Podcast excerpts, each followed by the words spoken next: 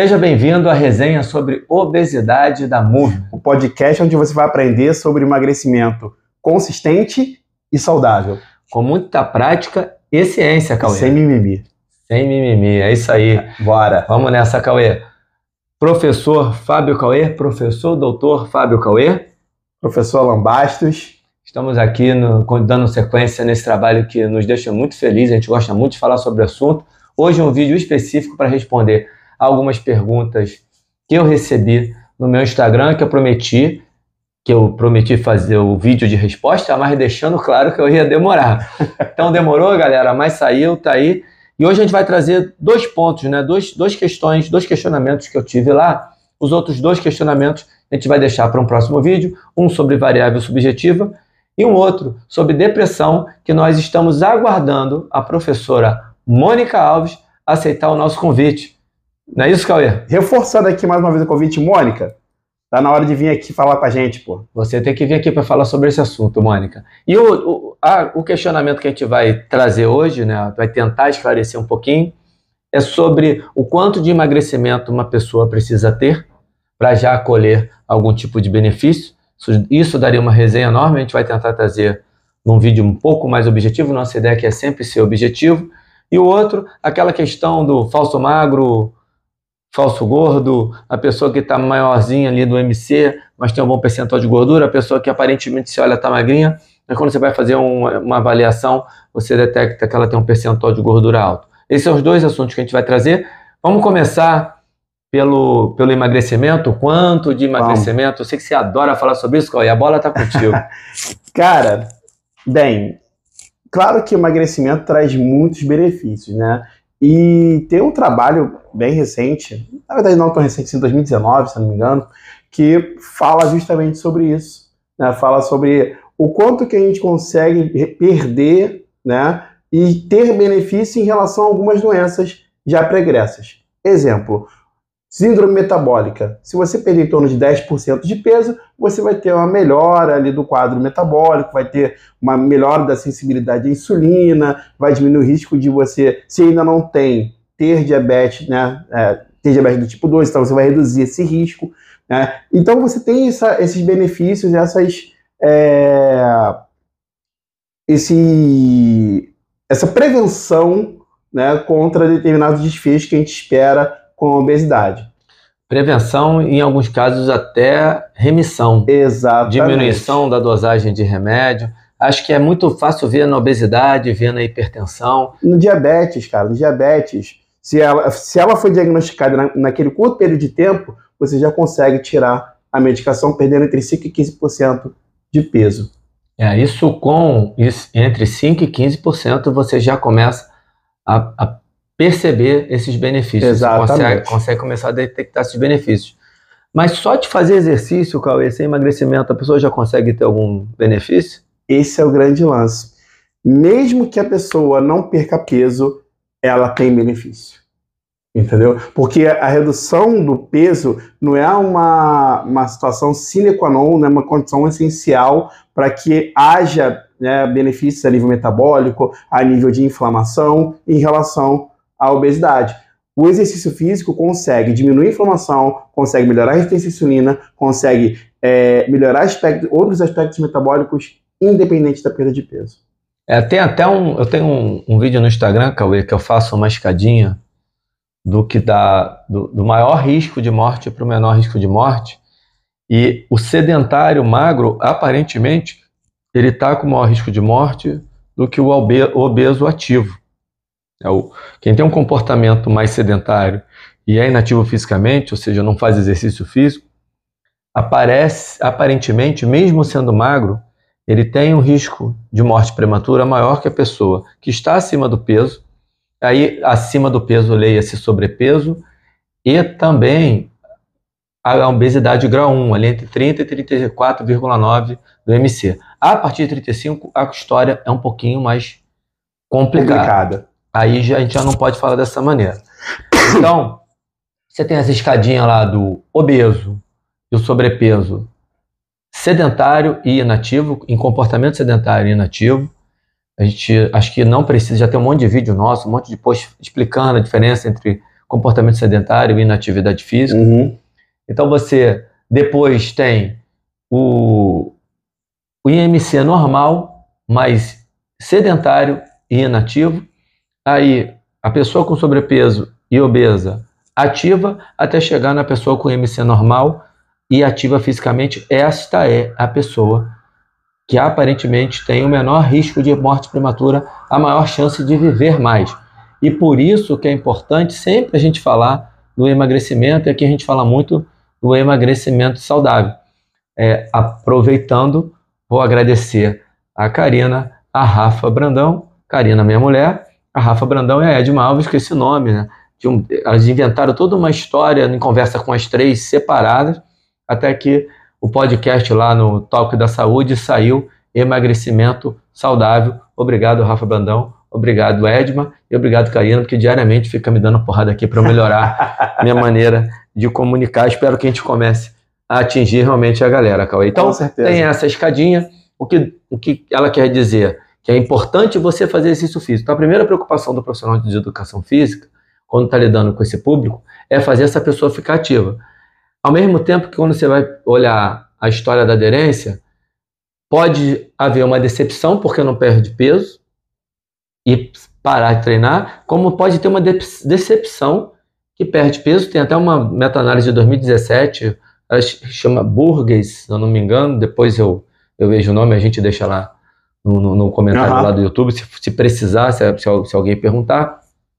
Que ele fala para você tomar cuidado quando você chama uma pessoa obesa para treinar e fala para ela, vem treinar comigo para emagrecer. Porque se ela não emagrecer no primeiro momento, ela vai se desestimular, vai se decepcionar e vai desistir do treinamento. Eu sempre falo daquele estudo português que envolveu mulheres obesas numa, numa ação de emagrecimento, uma, uma abordagem comportamental em relação ao emagrecimento uhum. e nas variáveis psicológicas que estão associadas com o emagrecimento sustentável no longo prazo. Eles investigaram essas mulheres por 48 meses. Fantástico. Né? 48 não, 24 meses. 24 meses, ainda assim é um tempo enorme. E eles viram que quando você tem uma, uma empolgação muito grande para emagrecer, você geralmente tem uma queda da perda de peso a partir do primeiro ano. O que, que isso quer dizer? A decepção que você falou. Decepção. Né? Então, quando a gente deixa a pessoa ciente do processo, tudo muda. Né? E é isso que acho que é a melhor lição prática para isso. Primeira coisa, a pessoa não precisa emagrecer para ter benefícios associados à saúde. Primeira coisa. Segunda coisa, se ela perde entre 5% e 15% do peso corporal dela. Não precisa emagrecer para ter os primeiros benefícios. Exatamente. Toma cuidado, senão, o Cauê falou que não precisa emagrecer. Não, mas não, assim, para você ter algum benefício, para você diminuir risco de morte por todas as causas, você não precisa necessariamente perder peso. Mas perder peso faz com que você tenha mais benefícios. Perfeito. Tá? Então acho que eu corrigi um pouquinho a minha fala. Mas vamos lá. Entre 5 e 15% de perda de peso você tem muito mais benefícios, porque você começa a diminuir a incidência e aumentar a remissão de doenças já instaladas tá? que é o que está nesse artigo de 2019. Diminui medicamento para hipertensão, medicamento para diabetes tipo 2. Diminui são... refluxo gastroorofaríngeo, diminui é, doença... Apneia é, do sono. Apneia do sono, enfim, uma porção de coisas. Isso com... Aí já começa a ser necessário perder peso. Exatamente. Aí você tem que ter uma perda, uma perda de peso entre 5% e 15%, que é o que mostra essa revisão. É, aí eu vou deixar um, um gancho para um assunto que a gente também vai trazer aqui, que é esse papel do exercício físico, que a gente fala muito de consistência, Cauê. Só finalizando a parte aqui da aderência, por outro lado, aí a questão da complexidade do assunto.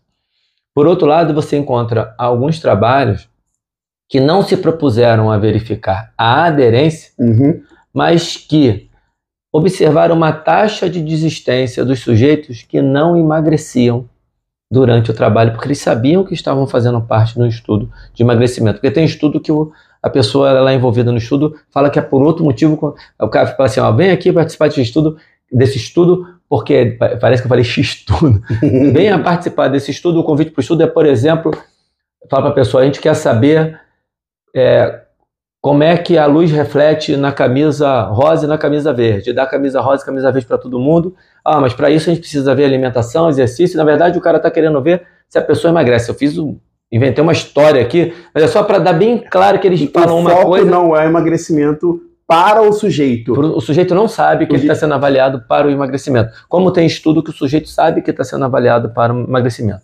Nos que o sujeito sabe para que é para o emagrecimento, tem alguns estudos que os caras observaram uma taxa de desistência maior no grupo que não vê a mudança na balança. Daí a importância de variáveis subjetivas, daí a importância da avaliação como variável objetiva também, mas mais importante, eu acho que o mais importante talvez seja a questão das variáveis subjetivas e das questões objetivas relacionadas a é, é, é dados cardiometabólicos o cara observar. E quando você vê aqui que com o exercício físico você já melhora alguns parâmetros, então mesmo o cara não tenha perdido peso, mesmo que ele faça a avaliação da composição corporal, não perde peso, ele olha na balança, não tem perda de peso, mas ele está ativo, e aí você consegue mostrar para ele algumas que ele começa a se sentir melhor, melhora do humor, algumas... Exatamente, chamar atenção para outros aspectos que são subjetivos,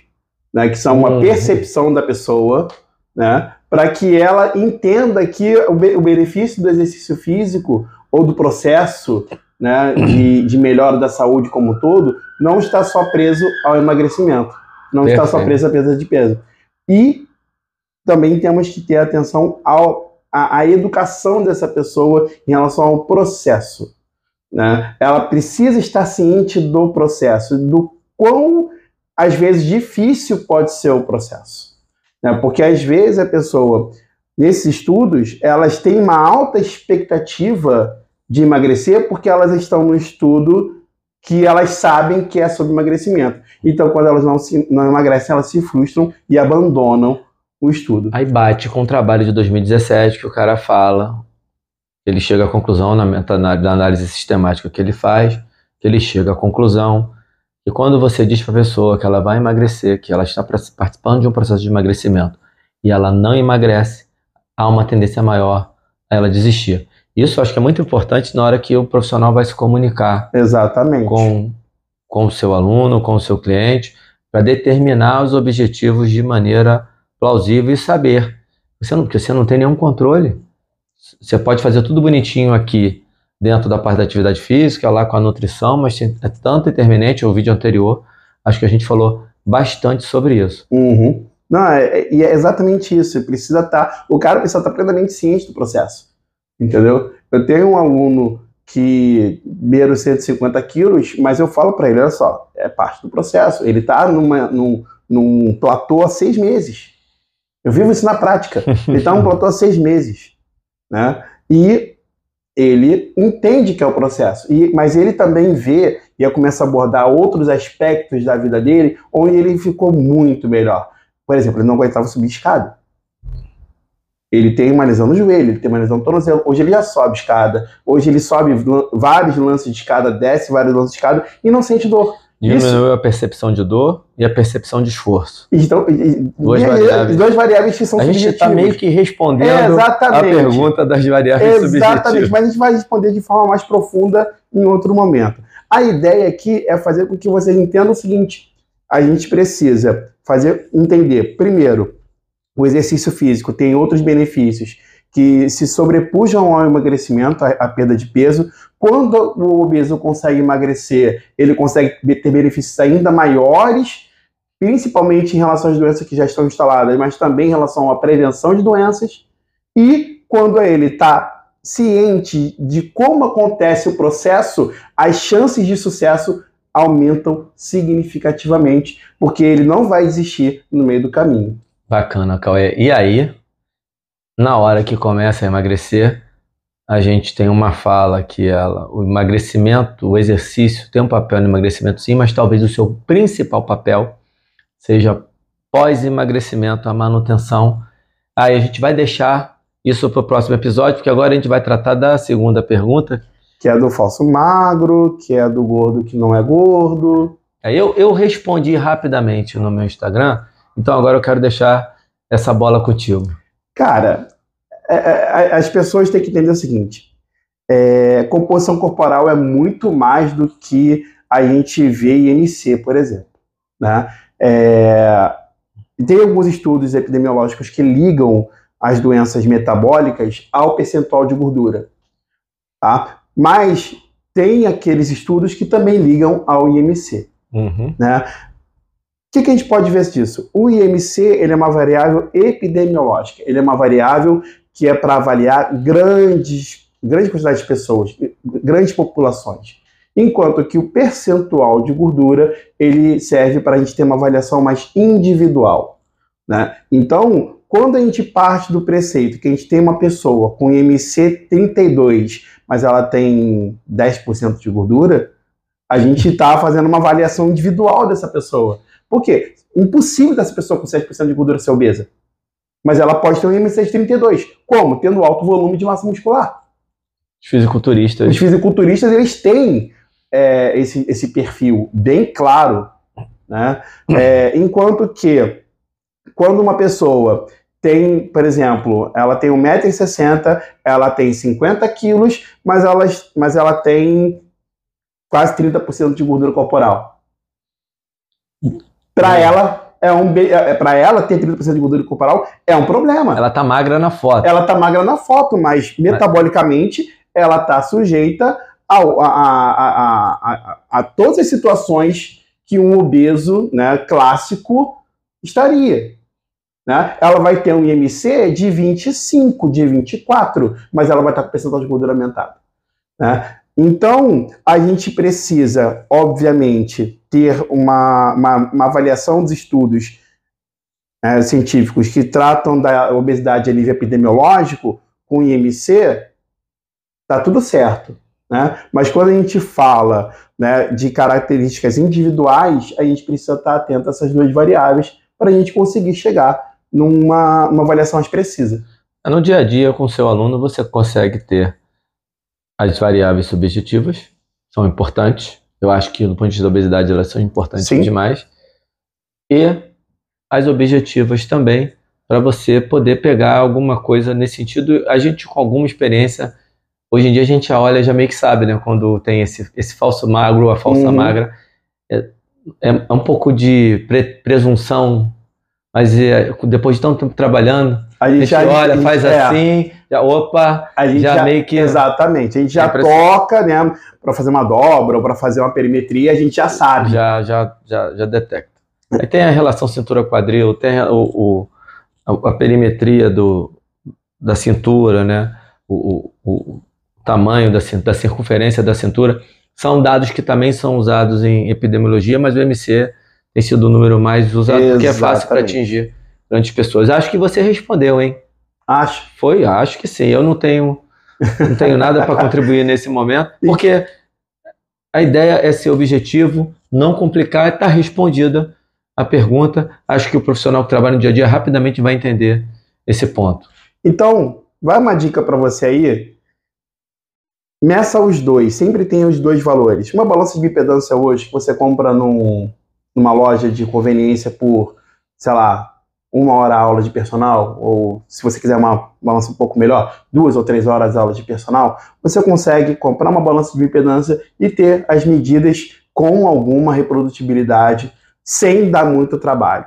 Tá? Então você consegue ter o IMC da pessoa, você consegue ter o percentual de gordura e você consegue acompanhar ela ao longo do tempo, o que é o mais importante. Você consegue acompanhar ao longo do tempo. E mais, Hoje tem formas, inclusive virtuais, de você chegar à composição corporal do indivíduo. Né? Tem um, um, um aplicativo que ele consegue medir a perimetria e a composição corporal por foto. Caramba. Por foto, via inteligência artificial. Então, na boa, se você não, não faz isso, não tem esses parâmetros objetivos com seu aluno, você está dando mole. Porque hoje o recurso não falta. E, e, e detalhe, esse aplicativo é de graça.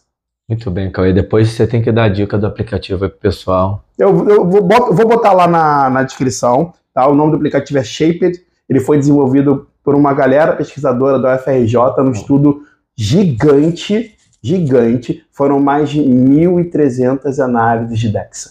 Só para você ter uma ideia. 1.300 análises de DEXA e 1.300 Maravilha. e mais de 1.500 fotos tiradas para alimentar a inteligência artificial. Bacana, bacana. Então, Tem que dar essa dica pra galera. Pra mim, inclusive, que eu não conhecia. galera, Shapers, eu vou botar o link na descrição aí do vídeo. Dá uma olhadinha aí embaixo que você vai ter acesso. Show de bola, Cauê.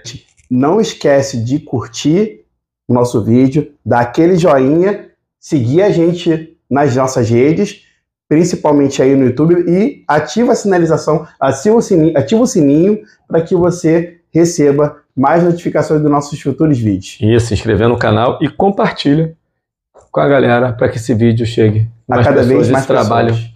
possa alcançar o maior número de pessoas. Um abraço, galera. Seja bem-vindo à resenha sobre obesidade da Move. O podcast onde você vai aprender sobre emagrecimento consistente e saudável. Com muita, muita prática, hum, a gente pode fazer perfeita, né? 3, 2, 1. Seja bem-vindo à resenha sobre obesidade da Movement.